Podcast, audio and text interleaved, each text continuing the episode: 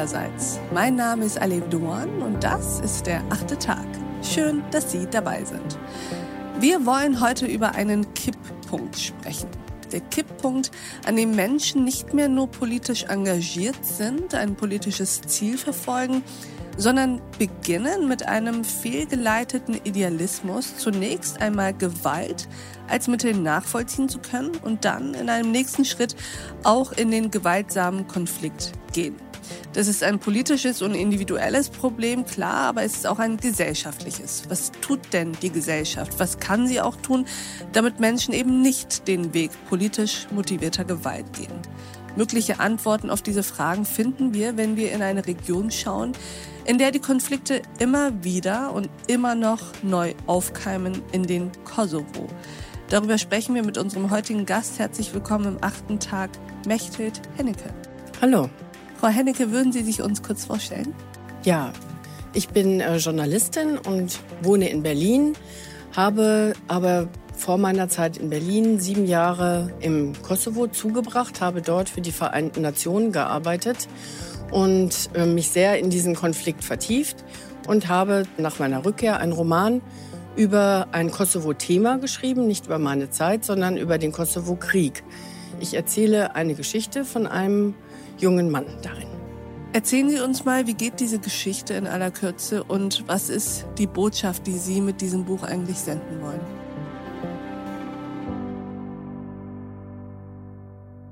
Ja, das Buch behandelt, wie gesagt, den Kosovo-Krieg. Wir begleiten den Helden Taras. Das ist ein ganz toller junger Mann, sehr idealistisch, voller Energie.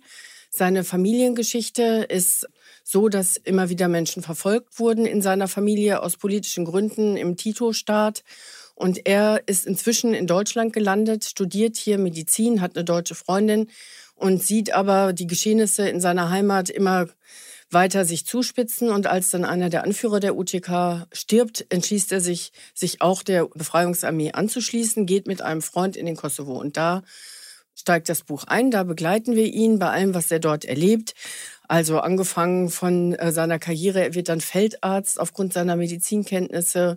Er begegnet vielen Leuten, er hat kleine Abenteuer mit Frauen, er hat Freunde, er verliert einen Freund und ich erzähle diese Geschichte von diesem jungen Mann, der einerseits zum Helden wird, gleichzeitig innerlich aber sehr stark unter diesen ganzen furchtbaren Dingen, die er miterlebt, leidet. Und genau diese Spannung wollte ich aufmachen zwischen einem idealistischen Ansatz und dem, was sozusagen in der Realität daraus wird. Die Geschichte basiert ja auf im Rahmen und in vielen Episoden auf wahren Begebenheiten. Also es gibt diesen jungen Mann, ich bin ihm begegnet und mich hat eigentlich seine Geschichte so fasziniert. Mir schienen darin viele wichtige Themen äh, sich zu verdichten. Das Thema Krieg, das Thema Idealismus. Also was macht man, wenn man auch diesen Gerechtigkeitsglauben hat und nichts anderes mehr sieht als den Gang zur Waffe?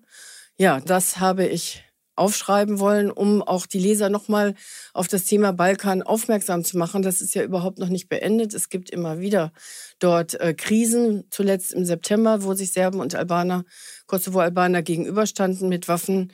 Und es ist für mich weiter hochaktuell. Lassen Sie uns mal tatsächlich erstmal ins konkrete politische blicken. Sie haben selber gerade gesagt, wir haben das Thema Balkan, Kosovo-Krieg etc. nicht so sehr auf dem Schirm hier in, ich würde sagen, Nordwest- oder auch Mitteleuropa. Deswegen lassen Sie uns mal kurz alle auf einen Stand bringen, indem wir uns daran erinnern, was eigentlich los war im Kosovo nach dem Zerfall Jugoslawiens. Was sind da die Konfliktlinien? Können Sie das mal in aller Kürze sozusagen skizzieren? Kosovo war Teil äh, von Serbien und Montenegro politisch. Es war keine eigene Republik wie Kroatien oder Slowenien, konnte sich also nicht einfach abspalten, sondern es begann ein bewaffneter Konflikt äh, Ende der 90er Jahre, eigentlich 98. Und dieser Konflikt äh, ist immer schlimmer geworden. Und äh, irgendwann hat die NATO eingegriffen 1999, hat ein Bombardement gemacht, 78 Tage lang, um die serbischen Truppen dazu zu bewegen, sich zurückzuziehen und um einen Genozid zu verhindern, wie es ihn in Bosnien gegeben hat.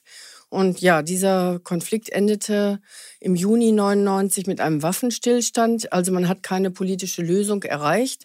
Kosovo blieb dann unter UN als ein UN-Protektorat. Wurde verwaltet von den Vereinten Nationen, bis es sich 2008 einseitig unabhängig erklärt hat. Diese Situation ist von Serbien niemals anerkannt worden, auch von einigen EU-Staaten im Übrigen nicht anerkannt worden. Und äh, es ist sozusagen ein Halbstaat, kann man sagen, ein Staat mit vielen Defiziten. Er hat keinen UNO-Sitz, in vielen internationalen Organisationen nicht repräsentiert. Das ist eigentlich heute die Situation im Kosovo. Und unser Gespräch ging natürlich noch weiter. Unter anderem haben wir hierüber gesprochen. Ich muss sagen, im Kosovo werden die Kinder schon frühzeitig, auch heute noch sehr patriotisch erzogen, kann man sagen. Also es gibt schon früh diese Verbindung zwischen der Identität mit dem Herkunftsland. Also mir war das überhaupt nicht irgendwie bewusst, äh, dass man so groß werden könnte, dass man die Nationalität, die man hat, so sehr mit sich selber verbindet. Aber dort ist es so.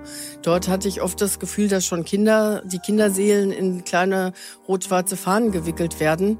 Ja, und das ist natürlich quasi das gesellschaftliche Problem, dass aus so einer Bedrohungssituation, in der sich die Kosovo-Albaner in der Tat in den 90er Jahren befanden, dann solche Schlüsse gezogen werden, dass man immer in so einer Verteidigungshaltung ist, beziehungsweise sich bedroht fühlt.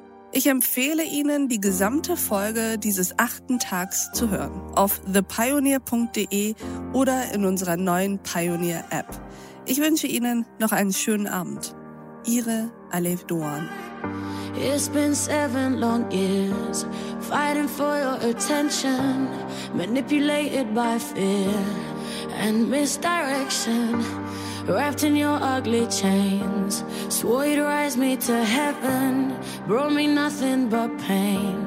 Was that your intention? Damn frustrating that you think I could never make it. Look who's standing right in front of you. Yes, it's me. What you doing? Did you think you would see me ruin? After all the shit that I've been through, I'm a soul survivor.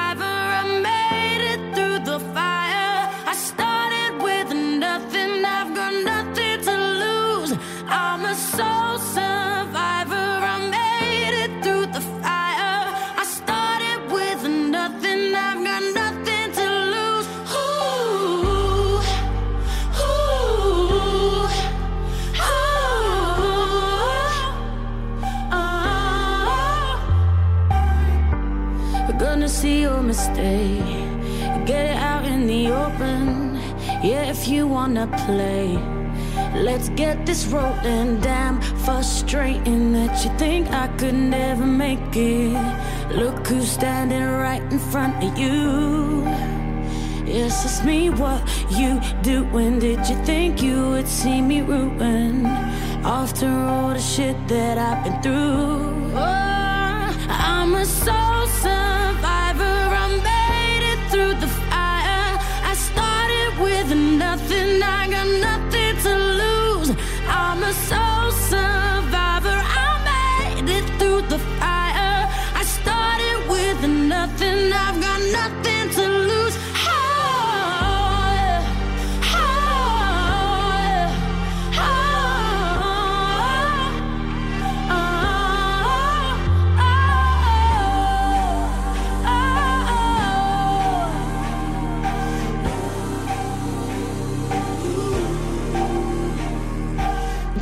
frustrated. Did you think I could never make it?